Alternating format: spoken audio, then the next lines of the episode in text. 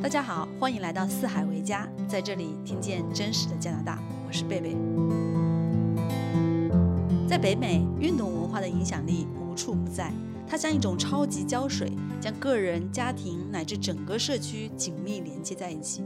你可能会好奇，为什么北美的运动文化能够如此深入人心，成为社会的一个重要组成部分？从学校的体育课到社区的休闲活动，如何让每个人都能在运动中找到属于自己的位置和快乐？同时，我们也面临着一个现实问题：在竞争日益激烈的社会中，我们是否过分追求成就，忽略了运动本该带给我们的乐趣？体育推娃的现象是否使我们需要重新思考运动的真正意义？为了深入探讨这些问题，我们非常荣幸邀请到了燕子，一位具有实战经验的国家二级田径运动员，也是深具洞察力的运动和锻炼心理学博士。去年，他更通过他的著作《奔跑吧，孩子》，分享了他对于运动育儿的深刻理解和实用建议。相信这期播客会为你带来一些启发、乐趣，甚至是一些行动的动力。欢迎收听。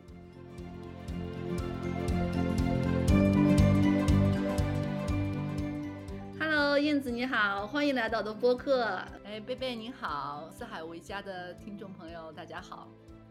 你是二级田径运动员，这个发展路径能不能给我稍微介绍一下？我们那个时候念田径，学校还倒贴钱，因为你要帮学校所谓参加市里边比赛什么的，好像还有伙食补助什么的，还哪里像现在你给 那么贵，在这儿找教练带孩子去，然后家长接送，那个时候完全没有，对不对？其实。就是一个家长也不怎么管，然后自己给自己找的一个兴趣爱好去做，其实也不知道是兴趣爱好，只是现在回想起来，其实我觉得，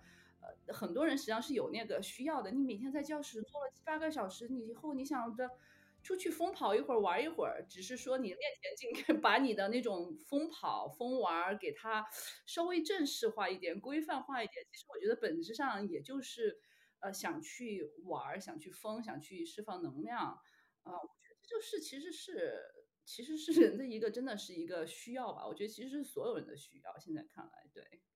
那天看你的那个书里面，你写着说，运动其实不能顺其自然。顺顺其自然，我觉得是对，嗯，有一部分家长他会觉得。呃，他如果完全不重视这一方面，他觉得那不就是跑跑跳一跳吗？那其实早晚大家不都会吗？有谁还不会跑跳？其实打个比方的话，我现在觉得运动这一块儿，你你就想相当于教育来说哈，你你说我不接受教育也可以过一辈子，是不是？我也我如果有吃的有社会福利，我们为什么还需要哪怕在北美，你说？福利很好的情况下，还需要让孩子，还想让孩子去，啊，有好的学习，然后进好的学校，有好的工作。因为我觉得，可能家长觉得，那我开阔了你的眼界，你的人生的平台不一样了。你站在另外一个平台，你看到一个，呃，就完全不一样的生活体验。你那种被开化的大脑，对不对？接受教育以后，其实我觉得运动它是类似的，就是说，当你去。呃，有意识的去发展、培养和体验啊，我我想的话，不光是说对孩子，哪怕对我们中年人自己，其实你会体会到很多所谓我们打引号额外的好。你要从功利的角度来讲，额外的好处对孩子的成长、呃发育来说，呃，我书中讲到很多，就是说在我们传统的所谓强身健体之外，对孩子他的。社会化认知，呃，他的心理健康、情绪稳定、人格这些方面，其实都是有很多好处的。这个就需要你有意识的让他去，呃，通过参加运动锻炼，然后参加或者呃有一个加入一个运动队有队友有这样的体验来促进吧，对吧？所以，呃呃，我觉得从这个角度来说的话，你。给他有意的创造这个条件，能让他有这个体会。就像你那个，呃，哪怕对于我觉得到中年人来说，你说，哎，我现在可我看你滑雪，对不对？你说，哎，我现在滑雪，我能体会到那样的快乐，是你，你肯定会有那种那种，哎，你们那种不滑雪的人，你是体会不到我站在山顶的那种快乐的，是不是？所以他提供了给你一个。去拥抱生活的另外一个平台，让你的生活有额外的乐趣。但是这个东西就很难顺其自然。你说我不滑雪，我肯定也过可以过得不错。但是当你有那样的机会去尝试的时候，呃，或者和家人一起、朋友一起的时候，那带给你的体验，我觉得是在啊、成年人之后，哪怕到老年之后，都可以一直伴随、嗯伴随我们的。嗯嗯，我来北美之前，因为五年前来的加拿大嘛，你知道运动还行，你就偶尔要动一下，但没有意识到说运动能够给人带来这么多的好处。我来了北美之后呢，因为旁边的这个文化，你知道，嗯就你进入这个环境，对，然后我小孩的那些呃小孩的同学，然后他们的家长，就在他们家长也是各种运动，然后小孩也是呃平时就文化课的就做作业的时间都没有的，就是各种运动满的。去运动去了，对对对，就是我到了北美之后才有说，哦，才开始真正的看见运动这个东西。就是你的有那种很强烈的那像文化冲击一样，哦，原来他们把这个事情当看的那么重，是吧？对，之前只是听说过，嗯，你看看书也看看媒体，你也会知道说，哦，北美很重视运动哈。但是来了这里体验之后，才发现他们真的好重视运动，经常会让我时不时的去想，呃，他这个运动会不会太过了，就是过了一个平衡点了。哎，我觉得你这个问题非常好，就是说他这个问题他会不会过？因为呃，我觉得这个问题本身其实是反映了一个很好的一个文化呃差异在哪儿？因为其实我们国人的角度，我们总我们很希望去量化我们的付出，量化我们的结果，我们很希望找到一个点说，哎，如果你告诉我每天运动一个小时对孩子最好，那我就做一个小时，然后我那不再花一个小时，是不是有点浪费时间？我们其实很渴望这种效率在里边儿，找到那个最好的平衡。我觉得这是我们文化的原因。我们成长起来，我们在那种高压的环境下，我们的每分每一秒，我们都希望把它们付出到那种就呃用到那个刀刃上哈。没错，没错。呃，到了北美来以后，你会发现美国人完全没有这方面的认识。我觉得他从和我们相比的话，这是他们的文化的一个原因。呃，他在这个文化环境当中，他们从小到大没有像我们那么高的。呃，升学压力没有那么高的追追求，特别是在孩孩子阶段哈，那种什么追求效率，我觉得他们不会那么去刻意的量化说，哎，我我我怎么样分配我孩子一天的二十四个小时，能让孩子最最效率最大化，让他 成为一个最好的孩子哈。所以我觉得这回答了你的，就是说第一个问题，就是它是社会文化经济发展到一定阶段以后，它。脱，它没有那个衡量机制去高考也好，什么去或者对名校的追求的情节也也好，呃，产生的一个基础，他的生活，呃，父母的期望，父母对孩子的那种期望和压力来说，相对来说要小很多。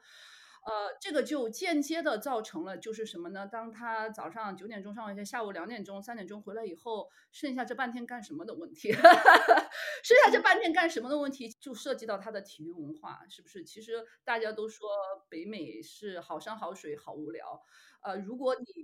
不去在生活当中有这样一个兴趣爱好去支撑你的话，对孩子和家长可能都是好山好水好无聊。所以我觉得这是他们的文化文化基础吧。呃，你想一想，我经常在想，像我们在我在嗯美国东北部哈，你也在加加拿大，那么漫长的冬天，那么无聊，大雪纷飞，什么也不像中国人餐馆什么 KTV 开到半夜。呃，他们就很会安排各种联赛，都安排在最寒冷的这个季节，最精彩的联赛马上对吧？超级碗这个周末，然后你们加拿大什么冰球，所以让他们在漫长的冬天都有一个那么每个星期都有期望的事情。你过 weekday 的时候，美国人他就期望着我 weekend 我要去看一场球，或者说我孩子 weekend 会有一场比赛，他就是是变成了一个连接这种社会和他这种连他的家庭连接家庭的这种一种一种生活方式了。啊，所以有这种生活方式的基础之后，呃，体育自然而然的就变成了他。呃，从从家长为什么愿意让小孩从小，因为他就是这样长大的。家长小时候就是被他自己父母这样长大的，就是那三两三点钟之后，不就是应该去参加去去做一个运动吗？啊，这是他们的爱好，这是文化，也是呃经济上也没有太大的负担，可能对他们来说，我觉得就是一个非常自然而然的一个选择。当然，你说肯定也有小孩子说，哎，我喜欢上个数学班，那可能相对美国孩子来说比较少吧。做了一天教室以后，他们都会选择去呃释放身体、做身体活动这方面的呃事情。呃，所以我觉得你这个问题非常好。其实本质上，我觉得是我我我一直也在思考，是真的是一个文化的一个差异问题吧。嗯嗯嗯，就我刚才听下来，一个是我，呃，一个是可能经济发展到一定程度，他们推体育的这个这个动机已经跟我们这种亚洲人完全不一样了，对不对？呃，也也不能说完全不一样哈。我我觉得是人，他只要都会有那种，我希望我的孩子在体育能出成绩，因为那种父母那种，如果孩子能踢个比赛进个球，或者入选一个什么比较好的 club，对他们来说简直是太骄傲了。这个点儿上，我觉得和中国家长是一样的。那我既然花时间，我就想让你。出点成绩哈啊，哪怕我觉得中国家长有些时候希望孩子是不是能有通过体育特长拿到大学的名校的奖学金啊，进大学的呃呃这种运动队啊，我觉得美国美国家长也是有这样想法的，他们可能这样的想法会 会更强烈。我旁边那个朋友，他那就是已经打 hockey 打到省赛很厉害了，然后我问他，我说你为什么这么拼？他说。他的原因就是想要小孩拿到奖学金。对我觉得，其实从这个角度来讲，哎，我这是人的通性，父母的就就就就就愿意让孩子希望他能能出这个成绩啊。但是呢，从另外一个角度来说，我觉得呃，他们可能也呃更容易放下，比我们。其实很多家长，他你你去，我跟我跟美美国同事聊天，他们其实。他们真的是很热爱，因为他们很热爱花这个，觉得他看重这个过程和体验之后呢，他其实也没有那么没有我们那么大心理落差。我觉得华人家长的话，我们会有心理落差，觉得如果我花了很多时间和金钱，然后如果孩子没有在体育上给我所谓的回报，我要打引号哈，什么。奖学金啊，拿个什么小奖牌啊，会觉得有很强的失落，或者说在想，哎，是不是值得这个事情要继要继续干下去？呃，我觉得美国家长可能在这个事情上，他能更容易放下的原因是他可能更看得到孩子在这个通过这个事情的成长过程哈，还有就是也本身这个事情可能给他们的家庭提供了很多乐趣，呃，所以我觉得。呃，好像他们在这个事情上过分呃，就焦虑的点啊，可能比华人好一点。当然，顶尖的那一部分肯定还焦虑，就是说能去大学啊，去拼那个大学的 scholarship 啊。我之前听那个 那些所谓的精英家长培养精英体育的那一块的孩子，我发现美国家长也是有很拼的那么一一小群人吧，金字塔上。但是我觉得普罗大众来说的话，呃，他们可能没有我们那么在乎的所谓的一个。呃，投投资回报 在这个上面，对，嗯嗯嗯，我不是去年一年开始运动嘛，其实我前面的时候其实没有那么体会过运动的那个好处，然后我去年一年开始运动，我就有种那种老来得子的喜悦感，你知道吗？就是中年了，然后突然找到一个就各种喜欢的这种运动哈，特别是户外运动，然后这个过程让我很快乐，我就我就不会在乎说我后面到底会怎么样。但是这个过程让我特别快乐。然后就是去年一年之后，我我的这个对小孩的这个体育推娃上心态改变特别大。就是以前我会说，哎呀，我投入时间精力，我搞点东西，那我不是浪费我的金钱吗？哈。但是我去年一年之后到今年，我会觉得说，就我能想到我在这一年过程中获得的东西，其实已经远远超过我能期待的东西了。真的就是我其实，在书里一一直想传达的一个信息。因为体育这个东西，就是我所谓的很多好处是很难 tangible，就是看不见摸不着的哈。所以那个东西其实你如果不留心、不去思考哈，然后其实你平时很难意识得到。呃，你会去你的直接的信息反馈是那个 tangible 的东西，就是成绩。嗯。所以，所有的家长在开始阶段的，我觉得一般的心态就是，我会抱着很高的期望，我会很在乎孩子的那个成绩那点得失。就像我经常打比喻说，那个呃儿子游泳嘛，他其实也成绩呃，我也经常受打击哈。但是其实我觉得是个是个好的事情。为什么？他在一百公里外游泳，我就实时在这游完，我就看到成绩了，因为他现在那个 A A P P，他能实时的很快嘛。你就是那种实时的刺激啊！这个游的好，游的好，又减了一秒钟，或者今天这个怎么怎么落后，感觉你的那种情绪都被一百公里的外的它的遥控，哪怕是个很小很小的一个一个比赛。呃，我想说的是，就是说，我你一定要通过那个阶段到一定 level，就有些我说有些或早或晚你都会在成绩上躺平。像比如说他成绩不是很好的话，你会躺平的早一点，你会像啊，我说我不会期待你要怎么样怎么样啊，不要成为菲尔普斯哈，不会。但是呢，我会注重开始，当我放下他成绩的执念之后，我会再开始思考和观察他通过去参加游泳训练，然后。啊，我们带他去比赛这个过程当中的他的成长、他的得失、他的收获、他的总结，其实这才开始，我觉得是所谓慢慢走上走上道了。当然，呃，我有些家长成绩好的，我就说那其实就是怎么叫或早或晚，因为运动这个事情是上不封顶的哈，就是你你是永远都会。走到下一个 level 都会发现，不管你现在你觉得你在你和你身边的人比起来你有多强，走到下一个 level 就会发发现你会被其他的人暴击。所以经常我在小红书啊或者其他的平台看到那些家长很失落，说啊儿子以前是多么优秀，孩子多么优秀，到了这个比赛或者到了这个年纪阶段怎么不行了？嗯，我觉得或早或晚都有这个过程啊。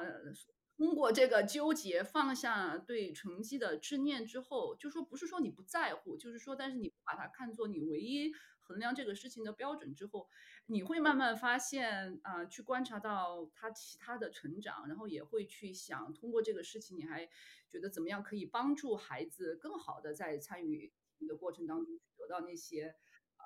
成长的养料吧。对中年人其实也是一样的。为什么你现在？因为我我也滑雪，我也是在菜鸟阶段，呃，很 enjoy 每一次小小的进步。那是因为我们放弃了，我们又不去参加比赛，是不是？我们和小伙伴，我们就会觉得啊，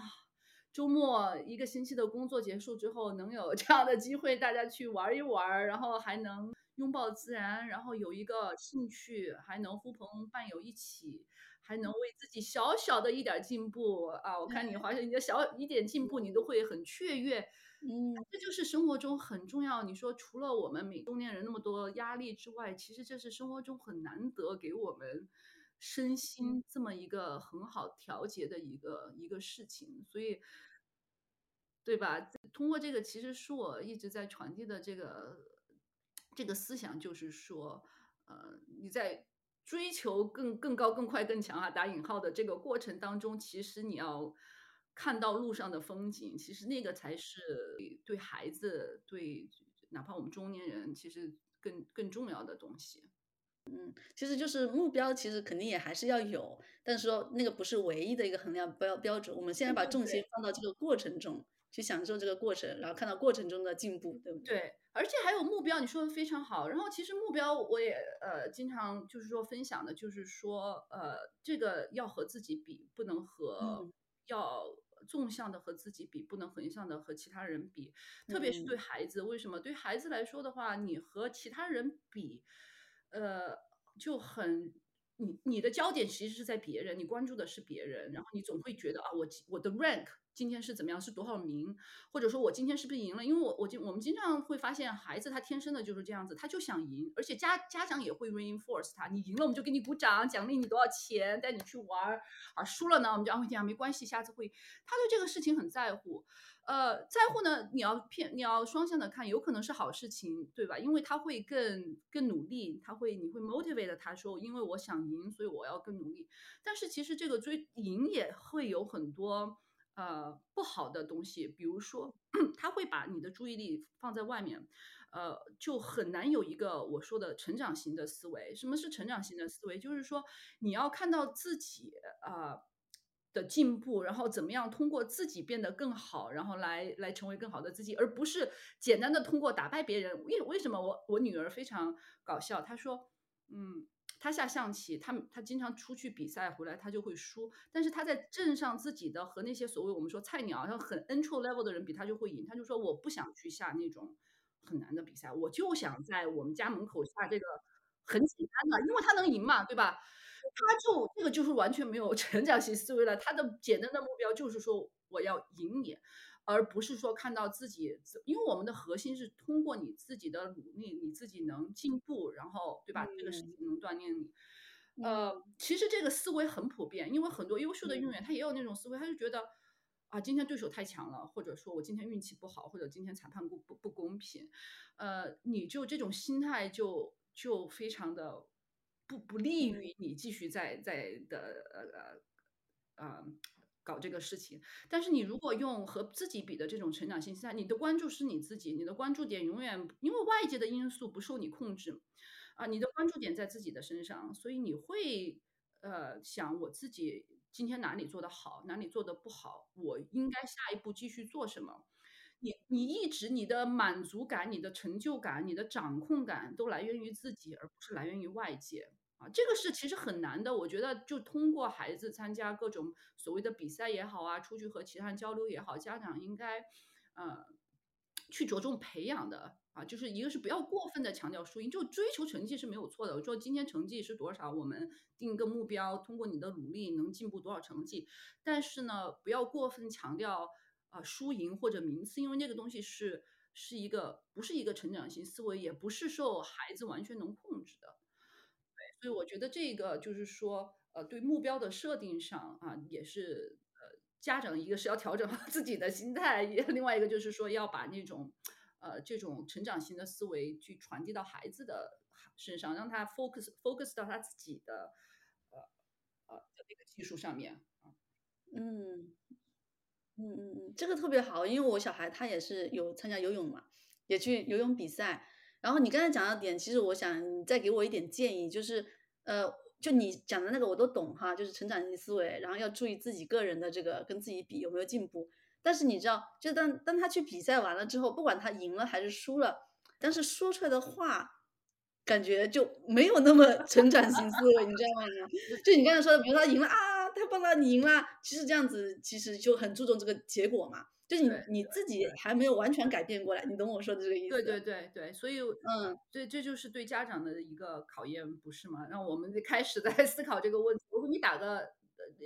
具体的，比如说建议你不要单纯的表扬，说哎今天好棒，或者今天真的是没有发挥好。你你你把他做的好的事情，你你就挑两个出来说。就比如说你今天游的比上一次进步了两秒钟，不不一定是成绩的，不一定是有可能他今天成绩退步了。我给你打个比方，比如说我我儿子不是去去这这段时间这半年，我上次跟别人分享，我说给你们讲座前的同时，他正在游泳，然后我看他成绩一直在。退步，我说你知道这对很大的打击，因为就我花了那么多时间，为什么成绩还退步，对不对？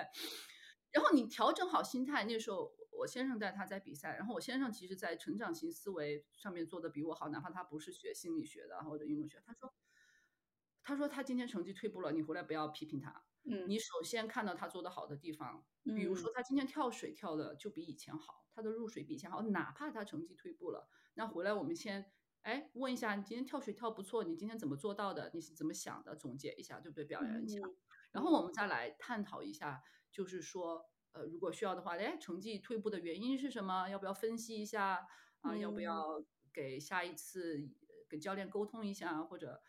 之后训练你要注意些什么，对吧？就我们把这个呃好表扬给他具体化，嗯，然后那个进步的建议也可以给他啊具体化。啊，所以这话我们就不用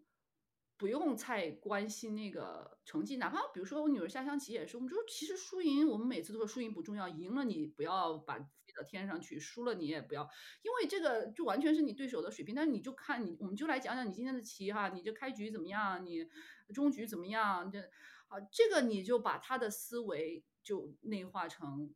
到你身上了。嗯，所以这样的呃，这样的表扬可能比单纯的你好棒，可能会对他的帮助更大一点，更有意义一点。嗯，那你去比赛之前，你会给他们聊一下，做一下心理建设吗？心理建设，其实，在他我他们这个 level，我经常说，呃，美国就就是说北美做的很好的一个地方就是。哪怕是很小级别的比赛，他都做得很正式，给你营造出了一个你感觉你在看奥运会的氛围啊，很紧张。我参加一个很重要的比赛，实际上他做的很好，是不管你什么水平，你都能找到适合。呃，他们游泳不是还有几个级别的比赛，就是你成绩好了不能来吗？就是哎，专门给第一等级、第二等级、第三等级、第 四就是让你在这个里边去呃寻找那种自信心、那种成就感。那对孩子很重要，他们其实在这方面他们做的非常好。呃，对吧？我要说的是什么呢？就是说，他又不是高水平的比赛啊，你是不是需要一个心理教练？我觉得你家长作为心理教练的角色是贯穿于生活当中的，对吧？或者是训练当中的。你如果平时经常给他灌输这种，嗯、啊，这种 focus 到自自己的这种呃成绩上哈，就是说怎么样去呃呃想自己的训练啊、动脑筋啊这方面来话啊，就不需要太多的给他的压力，说一场比赛怎么样怎么样。如果是特别重要的比赛，我觉得还是老话，呃，当年我去跟呃中国射击队的心理教练聊天儿是个呃刘淑慧老奶呃老奶奶，我说你们去奥运会那跟队半年一年，主要就是核心培养什么，给他们教什么运动心，因为我自己也教运动心理的课嘛。我说你们主要是在培养哪些方面？他其实就一点特别简单，就是忘掉输赢，然后想自己的技术。这句话好简单啊，可是有几个人做得到呢？特别特别是在那个呃水平一高，比赛一重要啊，特别是像像射击，你稍微心里一浮动一点点，手一抖，那成绩千差万别哈。呃，对孩子，我觉得家长其实也是一样的，当然就是说，你把你训练的水平发挥出来，你想一想动作啊，focus，然后想一想今天要做做一些什么事情，呃，你把它想一遍，脑子里过一遍，然后自己去实施啊。他做完了以后，做得好的你表扬一下啊，提出来；做得不好的你们总结一下。就呃，这个环境，我就说，因为他没有那么在乎真的最后的成绩嘛，所以我觉得把它看作一个呃一个过程，然后你就只有得没有失。对对，那我很好奇，就是你当时你你是做田径运动员的时候，你比如说参加比赛，你自己的心态是怎么样的？我自己就是一个很菜的田径运动员呢。呃，但是我觉得，呃，挫折的体验是对孩子成长非常好的一个经历。这个话题听起来很心灵鸡汤，但是为什么呢？就是说，我们都知道，孩子如果是没有，就是含着金汤勺长大，孩子没有挫折感的孩子是不可能有什么好的成就，因为其实这个世界到了后面，呃，工作学习都是很残酷的，你有很多失败体验的。你与其让他在其他事情上有很多挫折体验，去受到打击，或者甚至发生一些重大的事情，其实最好受挫折体验的地方，呃，就是在在通过体育过程当中，呃，我女儿前两天还哭呢，那个像这种得得得了，呃呃，就是那个她参加一个真的特别小的一个这种比赛，连比赛都谈不上的那种哈，她就没有下得特别好，她就。本来比赛结束了，不是应该握手嘛哈，然后说 good game，然后你看，然后就他就受不了了，拿着包包就往外面冲，然后就哭抹眼泪，然后我就笑着就追出来了哈。然后我们每次这种事情发生过很多次了，然后我们就会跟他谈哈，就是说，呃，你应该怎么样做礼仪。然后我们就跟他举例子，我说那个象棋那天那个谁，中国那个经理人不是得了一个冠军，然后。呃，反败为胜就已经要输了，在什么七场比赛，最后还剩几分钟，马上就要输了，但是别人走了个臭棋，然后他就阴差阳错，最后就赢了哈。嗯，我说那个对手啊，他那个对手嗯马上几百万美金都要到手了，世界冠军的 title 就要到手了，突然走一步凑齐，全世界在直播，几千万很多人看哈，非常有风度，在那一瞬间他知道自己输了以后。有微微微的表情，然后依然站起来，然后嗯祝祝贺对手，good game，然后给人家，然后我就说你看看别人哈，我说你应该怎么样做。那跟他谈完之后呢，我自己其实也在想，其实他也是这样走过来的，没有哪个小孩子天生就有那么大所谓的大将风度，有那么好的心理素质，那么好的承受能力，对不对？但是呢，通过这种失败的 体验、挫折的体验，他不会，对吧？你再好好的引导他，他能更好的认认识自己，能更好的知道自己的位置和呃怎么样去面对以后的这种情况。所以回答你刚才这个问题，呃，我们那时候没有什么所所谓的那么多的呃，对心理运动心理这块其实是很新的东西，其实也就是这一二几十年，可能一二十年啊发展起来的。呃呃，我想说的就是说，哪怕你觉得你不能给孩子很好的所谓心理调整支持，我觉得你家长能做的就是说啊、你陪伴他，你充分的陪伴他，啊，你觉得你给出是的，那不是谷爱凌的妈妈说的吗？我经常用他们的那个对话来呃举例子，是不是？你充分的陪伴他，然后呢，你给出你自己真诚的建议，哎，你说我觉得这个是不是要这样子？哪怕你觉得你并不是呃最专业的，然后你尊重他的意见，尊重孩子自己的选择，然后呢，在孩子呃好取得好成绩的时候，你可以在那儿喝彩啊；当他 frustrated 的时候，你能接纳他啊，你能跟他共情。你说妈妈知道你很 frustrated 哈、啊，跟着他一起调整，然后再来一起认识这个事情，然后一起再来谈一谈这个事情。我觉得就够了。其实你已经做得很好了。这个其实心理学，我觉得做那么多，啊、不是多技术层面上的东西，其实很多的时候就是一个感情上的一个接纳和一个尊重孩子他自己的一个意愿的一个事情。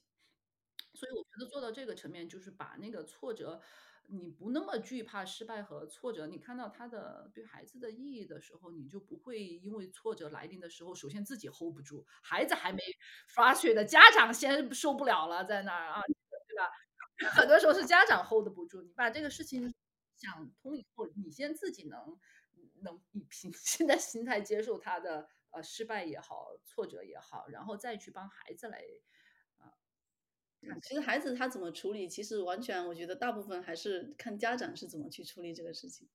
对呀，对呀，所以对你家长，你每天看重成绩，那孩子就会觉得，因为他们是很很受，就像你说的，就是他们也很想 please 家长嘛。你家长看重什么，他们也想达到家长的期望嘛，对吧？对，所以如果你家长嗯就放不下，或者一直有很呃那个强烈的期望的话，孩子也会感到很大的压力。他会在这个事情上，他会觉得我是在为慢慢的会我会我是在为父母来做这件事情，或者是说对吧，为了迎合父母来做这件事情。就你刚刚提到那个放放下放不下的问题，其实我挺好奇的，就是比如像你有运动员的经历，然后呢，现在又是这种专家教授哈，又出书关于这些运动方面的，你这个放下的过程会不会比我们这种普通人会会痛苦一点？就是因为你会有那种高的那种期待在那里，我不知道会不会有这种状态。没有期待，没有 期待，小小的期待会有，但是你是要说，呃，从说更高远的线，因为我说了，我本来不是呃优秀的运动员，我其实呃就像刚才跟你分享一样，我回想过去，我觉得当运动员他的那个过程很有意思，我觉得它就很好玩儿，它是一个让我在那个年代压力、学习压力很大的时候能。充分释放自己的地方哈，然后我我就特别呃享受那个过程，呃，然后因为也经常接触其他身边的人，有很优秀的运动员，呃，所谓我们用行话来说的话，这句话可能会比较夸张，说呃努力在天赋面前一文不值，就是说你如果还是那句话。老看着成绩说那个，我想运动成绩怎么样？你会慢慢发现，呃，这个我们经常说百分之九十是靠天赋，可能比百分之九十还要高。真正的顶尖运动员就是呃老天爷赏你的饭碗，然后你自己有那样的环境，有父母的支持，有那样的参加早的呃很早开始训练的那种环境，呃来促就的。要真正说努力和刻苦或者推的话。呃，我觉得这个推运动成绩比你想孩子推清华北大哈佛麻省这个都还难多了，因为他有太多太多，特别是北美家长，他对孩子运动的那个支持，我觉得比我们华人有过之而无不及。经常就是说，你要往到那个方向想的话，呃，太难了。基本上，我觉得你终究你会你就会一直生活在 frustration 当中。嗯，所以你的意思就是说。比如说，对于成为顶级运动员，那天赋其实是占了很大、绝大一部分。哦，绝对的啊，老天爷的。但是如果对于普通人来说，如果我们看到自己优势在哪里，就是很幸运找到优势在哪里，然后再配上一定的努力，成为中上运动员的可能性是不是很大？就看你怎么样定定义。我就这样跟你说，就如果你想进美。就北美高校当一个高校的随随便什么级别高运动员，其实蛮容易的。我们学校一个 private college，我们有百分之二十几的运动员。儿子的那个游泳教练经常都说，美国一千多个高校都有校运动队，你如果愿意继续游下去，因为其实对他们来说，他们就享受那个运动员的过程，他们享受那个去训练然后比赛的那个过程嘛，哈，好，然后说你如果想。啊，你去去高校，这这其实都能找到自己的位置，但是其实最后你要综合衡量，因为华人父母总会呃不理解。我们经常有学生说，因为我们学校冰球很好嘛，有有有经常有学生说我如果能来你们学校打冰球，我这什么哈佛怎么肯定不去，因为他们体育其实并没有那么强。这对我们华人家长来说不可理解，你怎么可能因为这个来选择你的学校呢？你要看到这个学校的名次是不是你对你的职业发展？呃，所以我的意思就是说，你如果想，嗯，在享受这个当运动员的这个过程的话，你可以把这个饭，大多数你可以吃到，呃，你。读到本科啊，当然结束以后，你说那个 pro 那肯定就不行了。我就跟你说，那绝对是那不是通过努力可以的。但是如果你只是想继续的享受这个过程哈，我觉得一般人回到你那句话，我觉得是可以的。就是说你你找到一个自己还比较还还玩的不错呃的一个项目，然后呢，通过你很早就开始接触，然后一直都在训练，找到一个。那但队伍也有很多级别嘛，是不是？你不去最顶尖的那些最强的体育院校的那个运动队啊，找一个呃能适合你的运动队，你还继续做下去，我觉得这是没有没有问题的。但是话说回来，这是不是呃真的就是呃那个孩子或者他们家长觉得呃最适合孩子的一条一条路呢？因为我还是想分享的是，如果你只是想体会那个过程的话。呃，你不需要去高校做运动员，你其实一直都可以参加，通过参加 club，嗯，北美那么多各种各样的 club 运动 club 来享受这个去有队友训一起训练呐，一起比赛，一起练习啊，一起进步。你要把，嗯，就是说不不执念于所谓那个运动员的标签的话，这个项目你喜欢的这个项目是可以一辈子去做一辈子。那打网球的那个那个六十几岁、七十几岁，我看八十岁的人，他们都还能去打那个那个业余级别的 比赛。你说他是不是运动员？我觉得这个很难贴标签就贴这个标签了。在我看来，我觉得如果你喜欢这个运动，你一直在做，你也很喜欢，然后你是你生活中的一个重要的一个方面，给了你很多乐趣。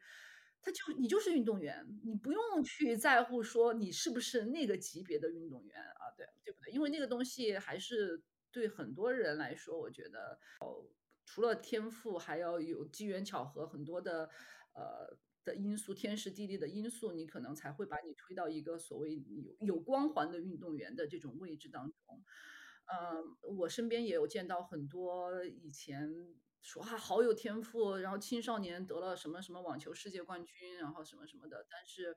最后，呃，你会发现啊，不行，过两年这个体育这个饭就是这样子的，就是你今年还可以特别好，然后一两年之后，你就会发现怎么突然一下子身边比你强的人又很多，就这碗饭能真正端起来，呃，能端稳的人太少太少太少了啊。那你刚才讲到说这个高校做运动员这条路。这个你能给我扫一下盲吗？就是这条路，我，呃，就是以运动员的身份招生，把学校招进来，相当于以前我们国内那种，呃，校队是吧？哦，体育特长生，对，体育特长生是不是？对，呃，我不知道加拿大哈，可能北美差不多。像在美国的话。基本上所有的大学，它当然分 NCAA 的高校体育，北美体育高校联盟，它有一级大学、二级队伍、三级队伍。然后其实每个级别的运动队，它都有自己的项目，然后它每个队也会招运动员，然后根据他那个队的学校的资源，会给或多或少的奖学金。呃，当然，我们说最出名的那肯定加拿大，你们就冰球；美国就是橄榄球，对吧？那你你那个那个，因为它是赚钱的一个项目，门票卖挺贵的，所以呃，你成为他的运动也就是一样的，就是选拔跟教练沟通，然后选拔参加他们的考试呃面试，呃，然后谈奖学金，对吧？啊，除了篮呃橄榄球之外，篮球反正就是那些比较像我们对话，学校挺小的一个学校，我们也有二十几个队伍，然后而且这些队伍因为有那个 Title Nine，必须是男你的男队和女队必须是呃一样的，你不能只有男子项目，因为男子项目会比较受欢迎嘛，对吧？它竞竞技性更强一点，这个也不是说什么 bias。他但是因因为他这方面做得好，所以其实女孩子也是一样的，她女孩子的运动队也会有那么多，但是并不是所有运动队的奖学金，呃，都是一样的。他赚钱的就像橄榄球的奖学金会给的很多，然后可能其他的会少一点，所以每个高校也不一样。但总的来说，其实它就就像你说，就叫相当于你叫他体育特长生也好，呃，叫他他在像有些学校的话，他可能呃对运动员的学习文化成绩要求就蛮高的。你可能要去哈佛、MIT 当运动员，他可能给你所谓的降点分、降一点标准，但他你的他对你学习成绩要求还是蛮高。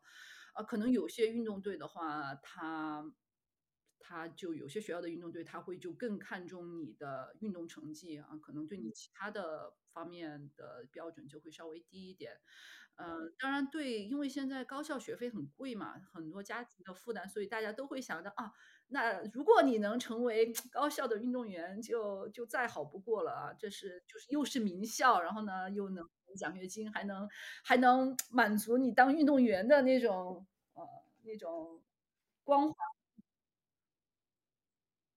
他们这种进去之后，除了平时训练，也是有文化课的，要上课的吧？对，他们其实必须还有 GPA 的要求，你必须课要什么及格，G D G GPA 要达到某种标准，然后不然的话会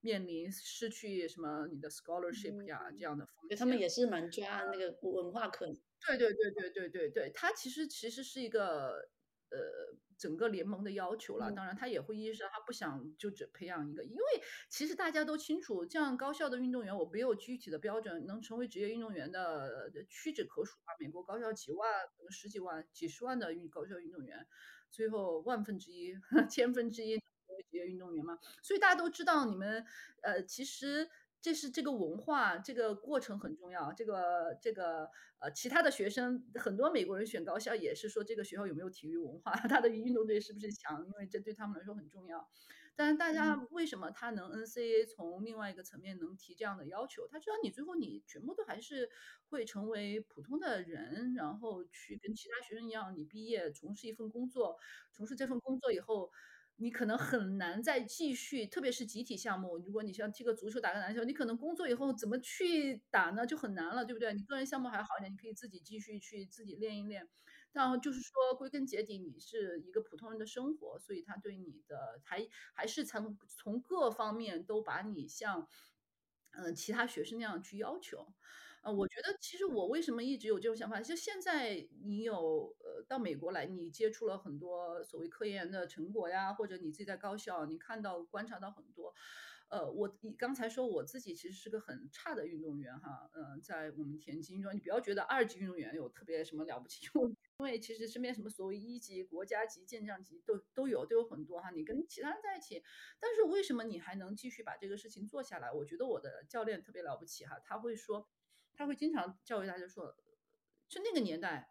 很多人就觉得，哎呀，你体育特长生你就把体育搞好就完了，学习成绩无所谓嘛，你大家反正以后，呃，大家都有这种心态哦。他就说不行，然后他他就说你们的学习绝对是最重要的，然后那个不要觉得你好像体育挺好的，他其实完全看得清楚，就像我刚才，他的思维已经超前二十年，可能在到这种北美的这种思维了，你以后就是一个普通的人，那你现在练田径是你对你们很好的成长经历啊，我我们花时间训练，然后让你去体验这个过程，呃，很重要，但是你们把你们其他的事情全部都做好，千万就学习上不能落下。所以他能看到这一点，能所谓说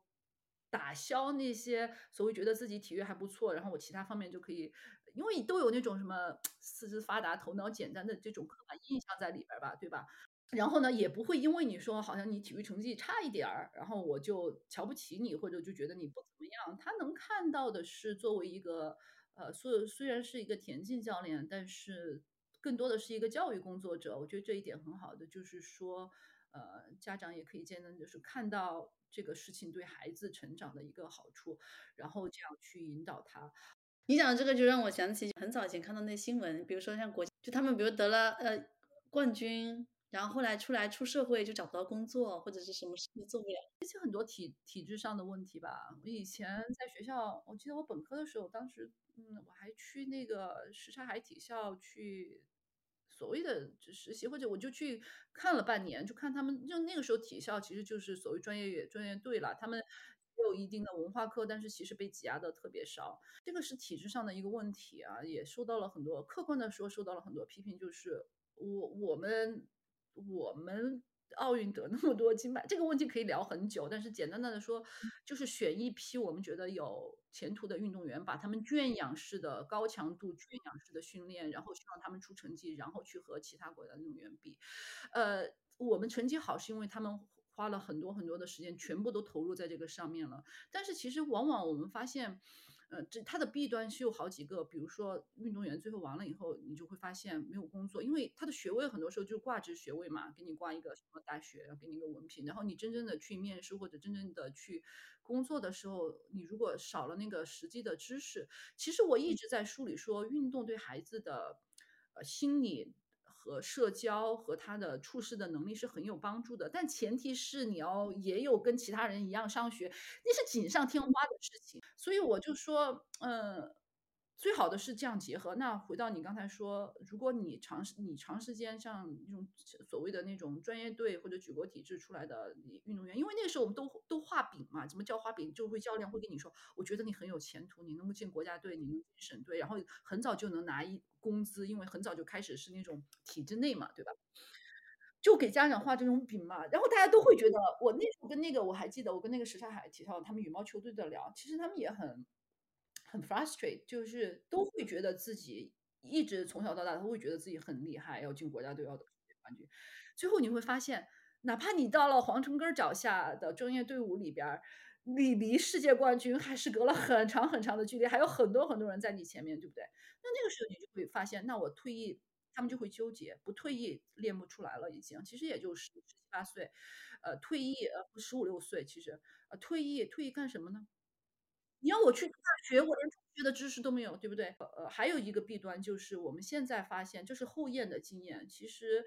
呃，运动你不要觉得是一个只有只靠天赋或者怎么样的事情。我当然说天赋其实包括了你身体上的天赋，你这个东西你就是 pick up pick up 快，你的感觉特别好，你就能很快的上手。还有一个天赋是我们平时认识不到的，就是你自己的。你的学习的能力，你坚持的能力，有一种天赋叫刻苦，也是一种天赋。我能每天花那么多时间把这个事情做下来，还能想清楚怎么做，这也是一种天赋。所以你说的其实是那种软实力。对，最好的运动员就是身体天赋也很好，然后他的脑子里的这个天赋也很好，是不是？嗯。那我们发现，其实学习对成为优秀的运动员，就是像正常人一样，你去。呃，对他们很重要。我们就发现，就是真正你说来自欧美国家的所谓的不是这种专业体制培养出来的运动员，他在这些方面就要强很多，因为他也有其他普通人学习这一块的路，他的大脑接受的训练就有很多这些呃所谓的呃我们在学校里培养孩子的这种思维的训练的一些方法，呃，他能更好。真正在顶尖以后，他他的嗯，这个经历其实对他成为最优秀的运动员是有有非常大的好处的。最顶尖的运动员真的不是在那个炉子里每天这么炼丹一样练出来的，这样其实往往不能成为最顶尖的运动员，是不是？所以这就回到你最刚才的这个这个问题，其实最好的还是说。你走的正常的，其实还是要全面发展。对，全面发展，包括运动一样。我觉得我书里也谈到，就是说全面发展，不要认定一个，哎，孩子就这个项目好，我觉得能出天，就使劲推着一个。嗯，其实对孩子来说，呃，早期，特别是在早期，让他接受各种的运动。更广一点，它其实是互相促进的，培养他各种各方面的能力。这样你在这个过程当中也能慢慢筛选出，哎哎，孩子好像在这个上面其实是他最有所谓最有天赋吧，相对来他自己来说啊，他可能最 enjoy 最有天赋，然后我们也可以继续支持的啊。所以这个就是一个比较健康的、比较 less stressful 的一个我觉得比较好的途径吧。嗯，比较健康的途径。就没有那么 stressful，对不对？因为经常家长也会说，孩子我就觉得他这个最好，那他又不愿意练怎么办？然后我们就逼着他练，然后孩子很抵触，然后就搞得一个变成了一个好像很一个家庭纠纷一样，好像孩子也有一个抵触的情绪在里边儿。呃，其实呃不要，因为就像我刚才如果说的那么多，你如果一个比较好的心态，能看到这么长远的话，你不会纠结他说是不是一定要。啊，在一个项目上深挖横挖的那样去推，呃，其实我们发现，呃，尝试不同的项目，其实对他的运动能力或者他对他综合来说，都还是因为他接触的不一样嘛，集体项目、个人项目、身体对抗性项目、非对抗性项目，啊，各种各样的这些，其实对孩子的成长来说是更全面、更好的。当然，也不是说让你同时报好多项目，并不是那个意思，我就是说不用，就是在在你自己。家庭条件合适的，呃范围之内啊，能支持范围内，那你可以有一两个项目，特别是他没有学习作业的时候，那可以做两个，好像都可以哈。有些人做三个，但也没有必要搞五六七八个，是不是？当然，你在这个过程当中可以调整。他搞了搞了一年这个，我觉得有些时候兴趣就跟那个对上眼儿了一样，就我就是对这个没有感觉，我就真的不喜欢练这个。你为什么要逼我？虽然 你觉得这个好像你很喜欢，为什么要？家长要把那个心态放下，是不是？我们都想让孩子说：“我给你选一个，就跟那个包包一样，你我给你选一个，我觉得这个对你好。”最后其实孩子说：“我不喜欢，就是不喜欢。”你不管怎么，然后他如果想换其他的项目，我觉得并不是一个呃，并不是一件坏事情。其实，对不对？我觉得这个我有个经验哈，就是有时候，比如说这个小孩他没试过，我像我的小孩，比如没有试过一个东西，可能他自己也不知道自己喜不喜欢，然后可能第一反应会说不喜欢。然后呢，我就说那你就先去试一下，试个三个月或者试个半年，然后不喜欢了我们就停，然后可能会喜欢上。但有些会发现有运动，他们就是玩着玩着发现，哎，就真的喜欢上了。对我我我觉得你这个做法是很好的，因为你有些时候报一个班儿，他经常就一学期一学期的嘛，那不你不喜欢你尝试一学期，因为这个东西很很快的，不需要很长时间，他就能因为喜欢来源于很多方面，有些东西是天生的，我就对这个事情我觉得很好玩，对不对？那其实在这只是第一个层面的，还有层面的就是说所谓的喜欢，就是说，哎，我觉得好玩，这是呃第一个层面，第二是我觉得 I'm good at it。就他去会发现，虽然我觉得好像没有什么意思，怎么我一玩我就成玩儿成队里最好的了？我那个感觉多爽，对不对？那种这这是运动的一部分，我觉得我好有成就感，教练也喜欢我，出去我也能，呃，也我也是我队里最好的。哎，这个也喜欢，这个喜欢没有问题啊。你你你，呃，这个东西也能支持你去继续进步，然后去 enjoy 这个事情，这个就叫 I'm good at，对不对？那更深一个层次就是说。啊，在这个基础上，家长需要继续去培养的，就是说，哎，我觉得比比较好玩，然后我 I good at it，那怎么样去让他 feel I'm I I I can I can be better，就是我能持续的进步，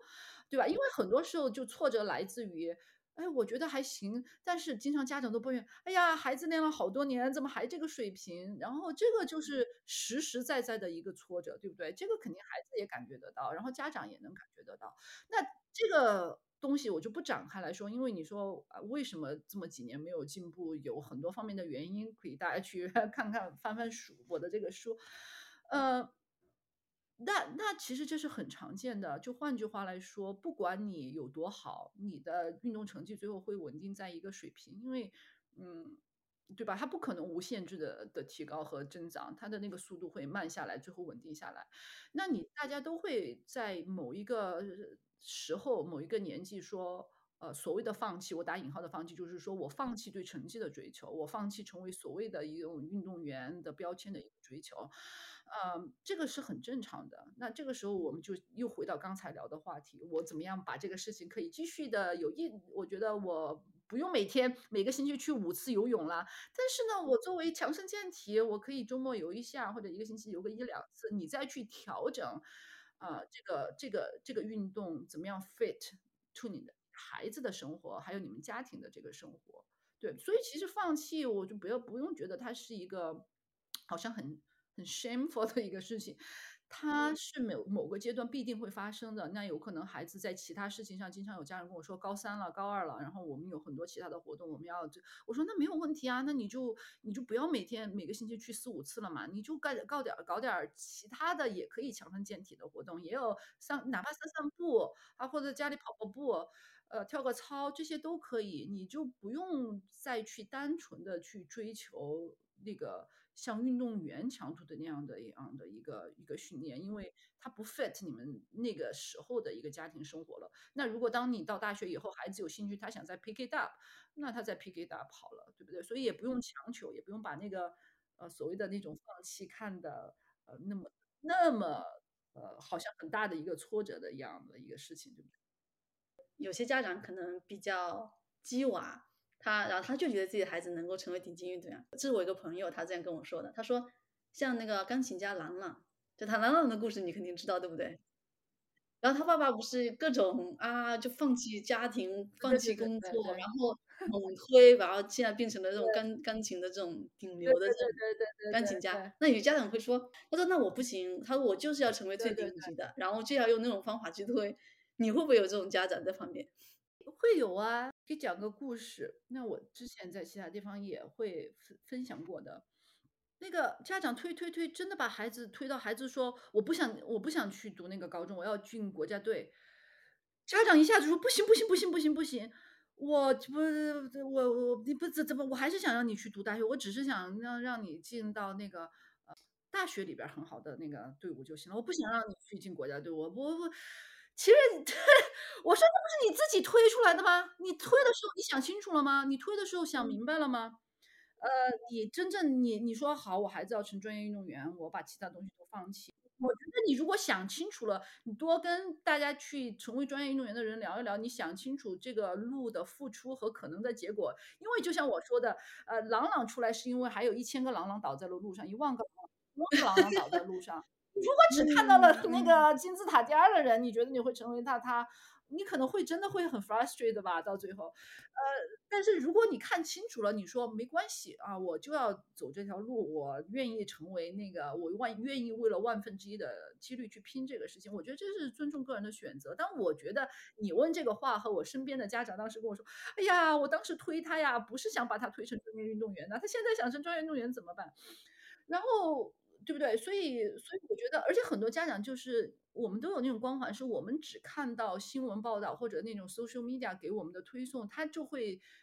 总是会推送正面的，对不对？啊，我们会把那种就像那种幸存者的那个法则一样，你就只会看到那个幸存下来的人。那我身边也有活生生的例子，就是朋友的朋友在说，孩子就像我刚才说的，青少年时期就拿了。网球世界那个公开赛的那个冠军，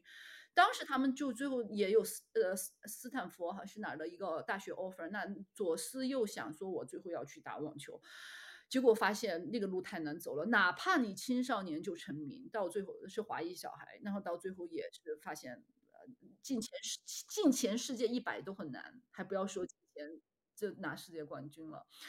呃，这也就还是说那句话，这个你要去把它推成专业的这个路是太血腥了，我觉得比任何一条路都很血腥，太血腥了，太血腥了。那最后那孩子怎么办？他还是好像年纪挺大了，后还是觉得他嗯要回来读大学啊，那再去找 offer。当然你说是不是这个过程我就鄙视这个？我完全没有那个意思，我绝对没有说你当初好像就应该去读大学，不应该去成为专业，因为我觉得这是。一个很好，你如果看准了这个经历，然后你想清楚了它的得失，你就去做，而且又不是没有退路，你不行了，你再回来嘛，晚几年读书就晚几年读书嘛，对吧？我觉得唯一要避免的就是后悔啊，捶胸顿足，说我当初就不应该这么这么。我觉得如果有这种想法的话，我觉得，所以最可怕的就是说，可能家长当下被这个环境影响。然后要去体力推娃，但是他其实没有看清楚，说未来这条路到底是怎么样的。他如果说看清楚了，然后也愿意走上这个野心的道路，那其实我是没有什么好说的，对吧？对对对对对对。最最要避免的就是一个是捶胸顿足的后悔，第二个是你没有尊重孩，就孩子哪怕你还去帮孩子做了一个决定，完了你最后还来，比如说后悔啦，或者是那个怎么样，对不对？所以我一直都呃希望，因为中国家长更容易，其实也不能这么说。我觉得美国家长也有有有这种情节的人也有不少，但是，呃，书里其实呃强调的很多东西，就是说，我现在又把这个话题稍微转一下，就是说，与其你去在这种独木桥上去推孩子，这个就不是独木桥，就钢丝啊，走钢丝去推这个孩子，你还不如把这个精力和时间。去推自己，这个话绝对不是心灵鸡汤。就是说，比如说，如果你孩子呃打网球，那你那你自你你自己也去打嘛。你你不要你把你推孩子百分之九十九的精力花三分之一到自己身上来。我为什么这么说？就你跟孩子这种你们建立一个家庭的这种氛围和成就感，这对你们的家庭这这种 bonding 是一辈子的。你们老了，他都会可以周末回来陪爸爸妈妈打打球，或者我们说。我身边有家长五十几岁了还去学滑雪，然后我的朋友跟我们一起，然后很有成就感。还有为什么？我就说他和孩子有一个绑定在这个里边儿。其实孩子最后他能飞多高，走多远，很多时候你家长能扶就是扶上马，帮他一把。他最后我们就说，不管你怎么推，最后他自己推，或者他自己有没有那个天赋，有没有那个天时地利人和。但是这个都不能控制，是不是？你能控制的是你扶他上马，然后你自己也能，呃，我们在日渐衰老就中年的这个过程当中，还能去呃有自己 enjoy 的这种运动活动，然后还能通过这个和孩子有一个很好的 bonding。我是我最羡慕我身边的朋友，啊，你比如说孩子读大学了，工作了，然后呢？嗯，所谓他们看父母，就是说，走，妈妈，我们去哪儿一起爬山，或者找一个星期，大家一个去国家的公园滑滑，爬个山，或者冬天飞去哪儿滑一个星期雪，哈，啊，就是说，呃，这样的长远来看，我觉得从育儿也好，家庭生活也好，我觉得是很很有意义，很有很有价值，也是我觉得运动。真正的价值所在吧，它的社会意义啊，我觉得其实很很重要，呃，而不是说我们传统的那种感觉，说过春节了，然后孩子回来，然后每个人都在玩手机，然后孩子也觉得很无聊，回来就吃吃饭，然后家长也觉得好像跟孩子说不上话，没有共同语言。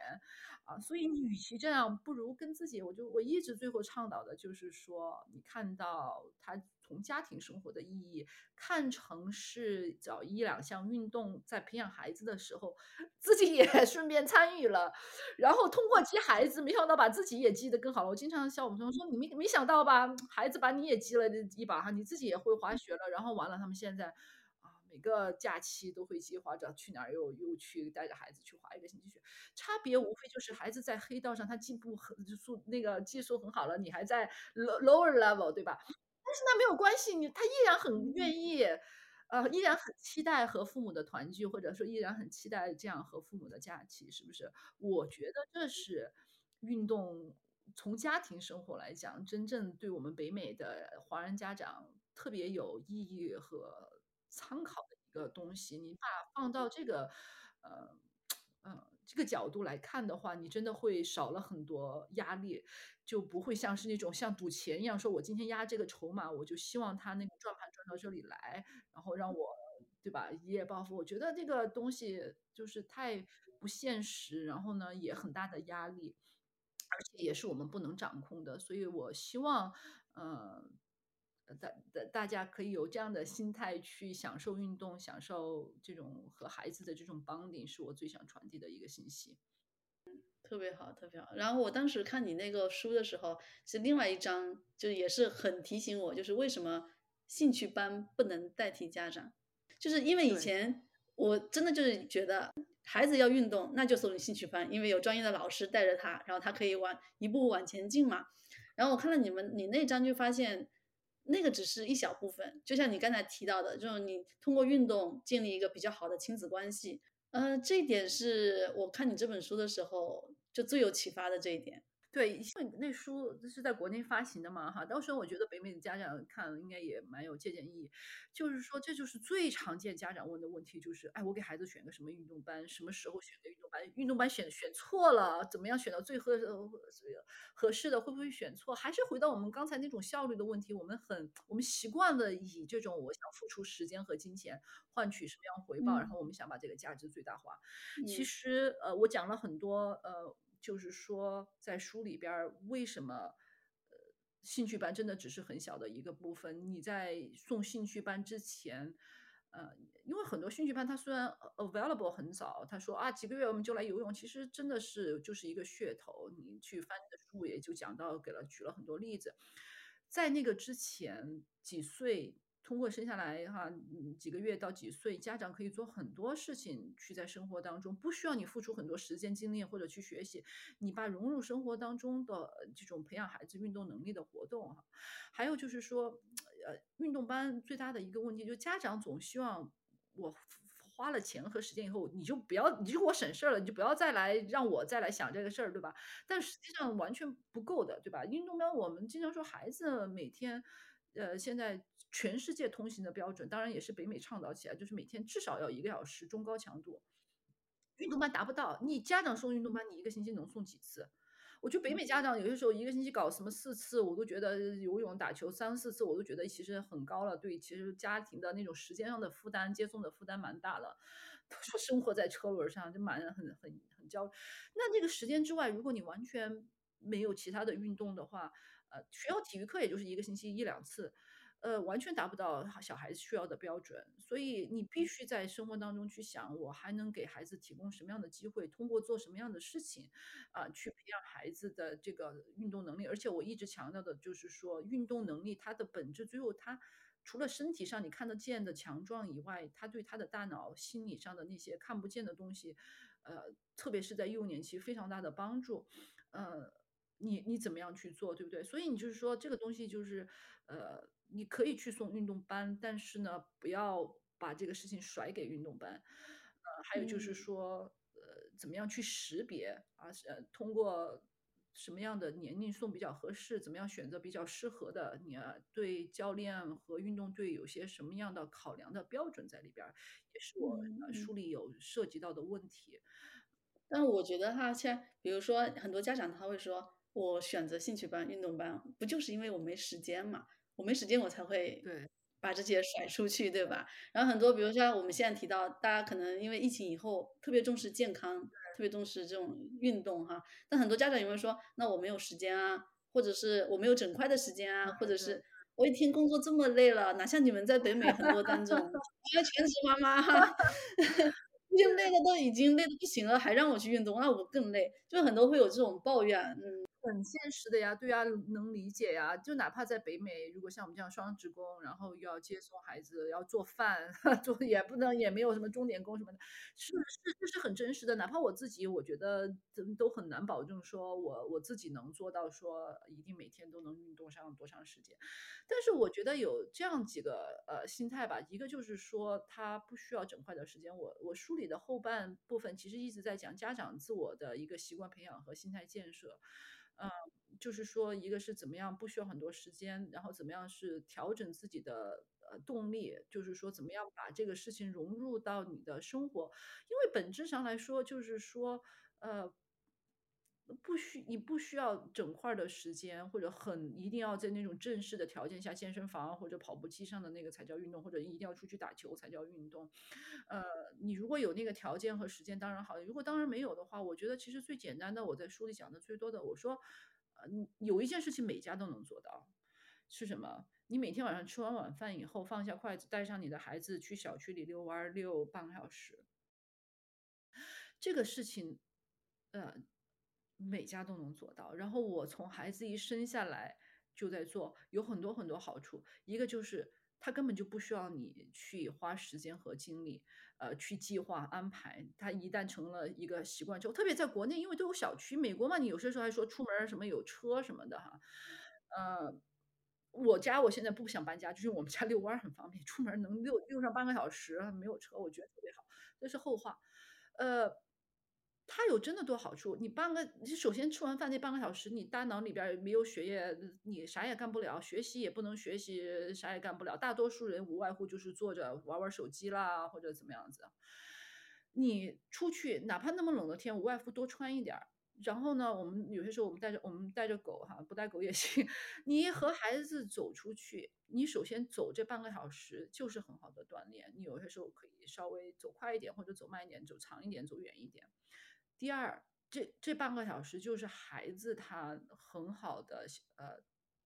他的大脑得到了更多的供养，他能休息好，他晕呃走回来，他能更好安静。特别像我儿子，他有多动的问题，他精力太旺盛了，每天经常游完泳回来，我们都还继续让他走半个小时。他能安安静静的把他剩下的学习工作再干上一一个多小时，在他睡觉之前，对大人来说也是一样的。第二。我觉得很好的，就是这是你难得一家人可以好好说话的半个小时。我觉得这个非常好，就是就很难，哪怕吃饭的时候，经常我都很内疚，孩子在吃饭，因为我吃的很快嘛，我五分钟吃完了，我在旁边玩手机，我觉得好像不太好，那不应该在孩子面前玩手机哈，那就聊天聊天看他吃饭，我就觉得，但吃出去走路就特别好，那半个小时你也没有手机，你就看看天上星星啦，聊聊今天在学校的事情啊，我也跟孩子讲讲我的事情，这也是一个很好的家庭。最后我想说的就是，很多家长抱怨说：“哎呀，我们孩子不喜欢走路，然后孩子不喜欢运动。”我在书里也讲了很多，就是因为为什么？因为家长从孩子一生下来，很多时候他就桎梏了孩子，他就束缚了孩子。每个孩子都喜欢运动的，但是你生下来就给他 bundle 放在 car seat 里边，出门都是抱，出门都是 car seat，孩子慢慢慢慢他就他没有强化嘛。他说我不想走路，我不想走路，我觉得还是个车里待着舒服。那是被你强化的，你这样去，你如果从我孩子一开始一岁能走的时候，我们就在小区门口站着，然后完了能走十步走十步，能走二十步走二十步，能走一百步走，那很快他就能小区里遛弯半个小时四十分钟。在这个方面上，我是完全相信所谓的一个行为主义，你就能强化他，然后他会。他会慢慢的，他就形成那种自我意识。哎，我觉得走路蛮好玩的，挺有意思的，也能跟我们去 hiking，很早就能 hiking 挺挺远的路程。我不觉得这个是什么基因的什么什么，我没完全不觉得我有这方面的什么基因给他们。但是归根结底，我想说的就是，呃，通过散步这个例子，我我就给大家说，不管你其实多忙，你其实可以通过一定的计划和安排，把一个小小的。运动融入到生活当中，而不要觉得那是一个很大的工程，像做饭一样，我一定要啊买菜做饭，弄一大桌，那个才叫做饭。我觉得运动也是一样的，你能让你的身体孩子舒展，哪怕我经常没时间，我就睡觉之前站在床边 stretch 五分钟、十分钟，八段锦就十分钟，我觉得那个就是运动。我觉得重要的是我有那个想法，然后我呃坚持把它做下来，哪怕就是五分。我们把这个门槛放得很低很低，但是呢，就不要把它忘记或者不要把它抛弃，这就是我的建议。就是你在书里说的“聊胜于无”，就是就算五分钟，其实慢慢的你变成一个 active lifestyle 的一个习惯。对对对。其实很多人说自己工作很累了，所以运动会让自己更累，但实际上。嗯，像燕子在书里面说的，运运动其实是一种休息方式。哎，很多不喜欢运动的人说，你这个就是无稽之谈，你根本就不了解我们不喜欢运动的人。你们不了解我工作到底有多累，是吧？对对对对对，我也问我身边的，我身边有很疯狂的人，就我们村里边的人，经常头头天跑个马拉松，第二天又去滑一天雪，完了第三天又去干什么？我说你怎么会有那么多精力？他到那个。很到他那个 level，我都仰望这种，因为我自己也做不到。我的精力，我说我连半马我都不能跑，我就能跑十公里。好，那他们慢慢慢慢把自己就像那种那种强化一样，就他们经常会说这个就跟那个上瘾一样，就越必须要越来越上瘾，越来越上瘾。可是你你上了瘾儿之后，你会觉得一步一步好像他自己就觉得好像没有问题，我慢慢慢慢能做很多。你做到我比我想象的多，可是对大多数人来说，我们没有上瘾的运动，对我来说不上瘾的，它是很大的一个负担的哈。啊，这种这种呃问题怎么办哈？我觉得就是呃，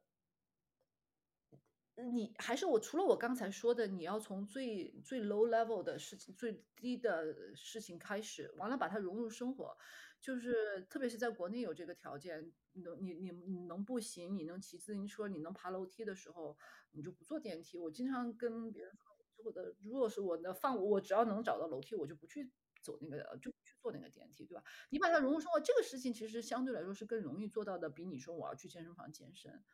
呃，然后呢，第二个呢，我觉得很多事情是需要时间的，就是说，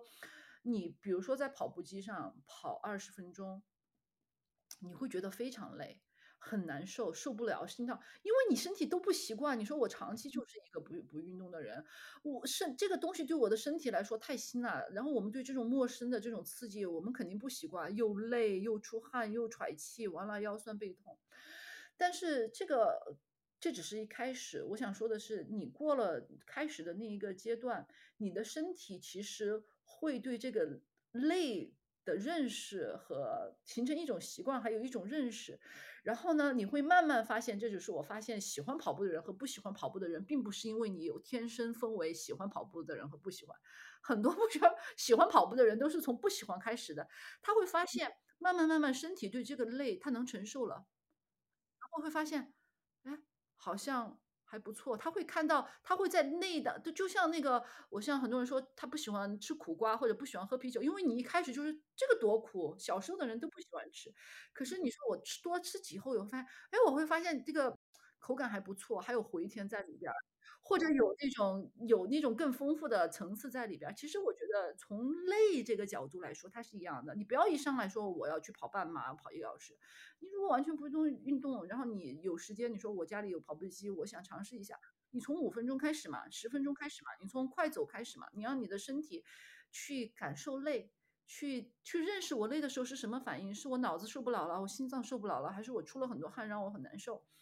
这个平台期其实也就我觉得几个星期的事情，你过了以后你会发现，真的人的潜力，我现在是对我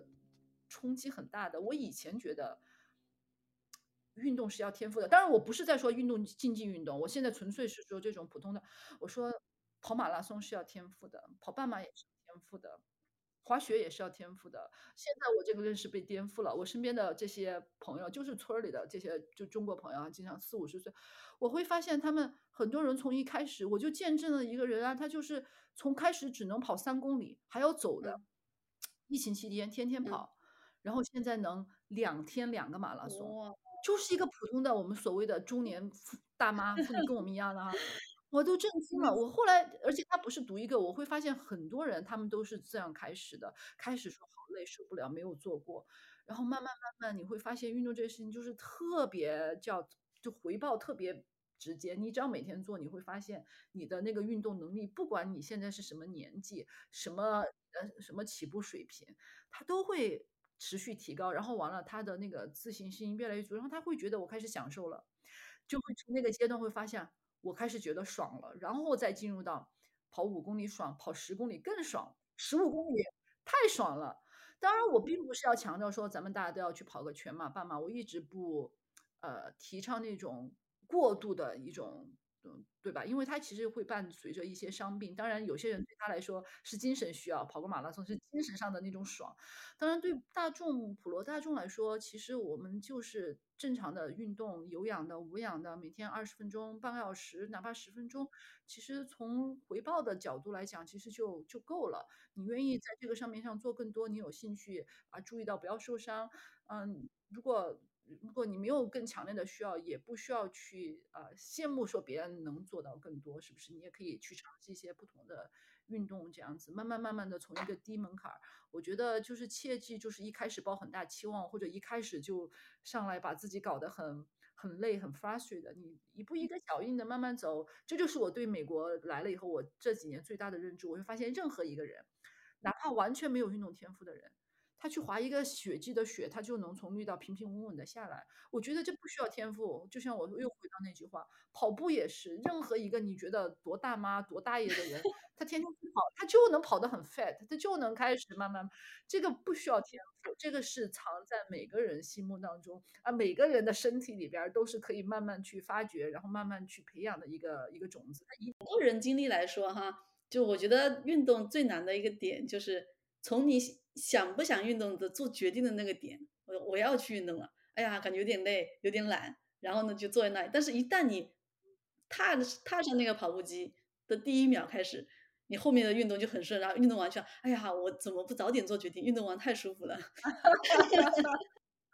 对，你说的非常好。其实这我其实以前还专门就这个问题写过一篇公众号。其实这就是一个，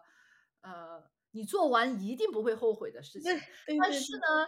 你开始总会在那儿纠结半天。其实到包包括现在，我觉得我一辈子都在运动，没有这个问题啊，因为我经常就是累的时候就不想就不想去开始这个问题，对不对？嗯。所以我觉得还是，我觉得两点，一个就是我刚才说的，我们就把平台放很低。经常我对自己要求就是，咱今天不搞四十分钟的，我们先从十分钟开始。我一看的目标，因为这样你心理上你就会觉得你容易去做，我们就来个低强度十分钟，然后我把电视开着嘛，因为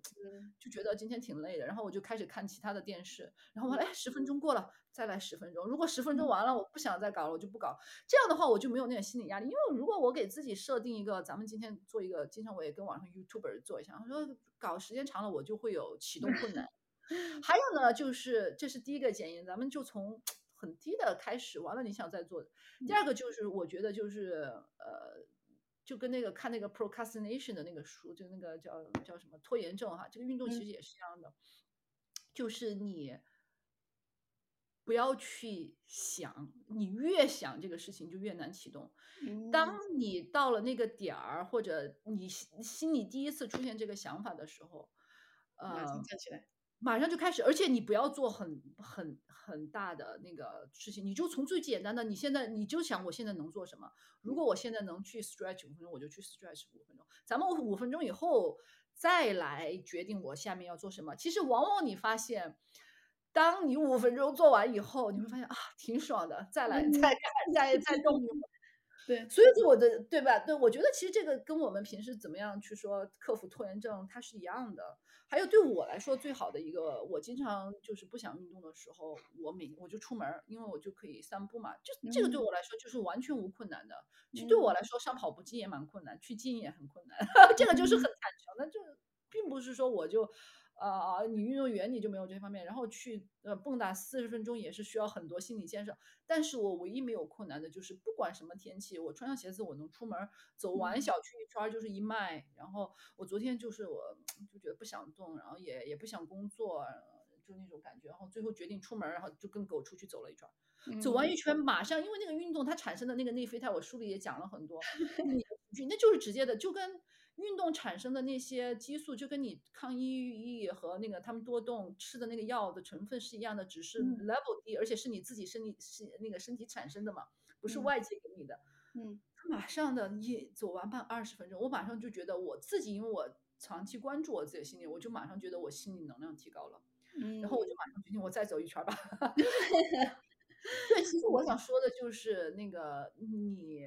怎么样去关注自己的生活习惯和心理，然后从最低 level 的事情做，然后呢，就是呃不想，尽量不想，然后就从你我我你觉得你现在能做的事情开始，我们从五分钟、十分钟，你没有启动困难的事情开始做，你做完了，你再决定你下一步，你会觉得慢慢慢慢你会更容易启动。嗯，还有关于就是说，当然老师说没时间哈，在燕子老师这本书里面有一个方法。我那天看的时候，我自己算了一下，就觉得特别好。就是你说的，说每每天每周我们工作四十小时，睡觉五十六小时，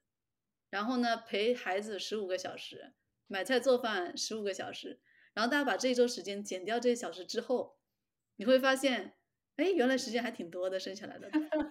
我那天就按照这个来算了，算完之后发现，哎，时间真的还有好多呀！我怎么还有那么多时间？我有这种想法。剩下的时间都玩儿。就玩手机啊，那刷短视频是吧？频这些对，这其实做运动心理学研究，其实就是所谓的最大的障碍就是没有动力，没有时间。其实没有时间也是没有所谓的没有动力了，因为你没有 prioritize。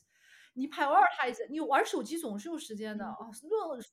随地站着走着都都都在刷，因为那事情给你很很强烈的短的短时间的刺激，然后也也很爽，就像那个上上瘾一样，对吧？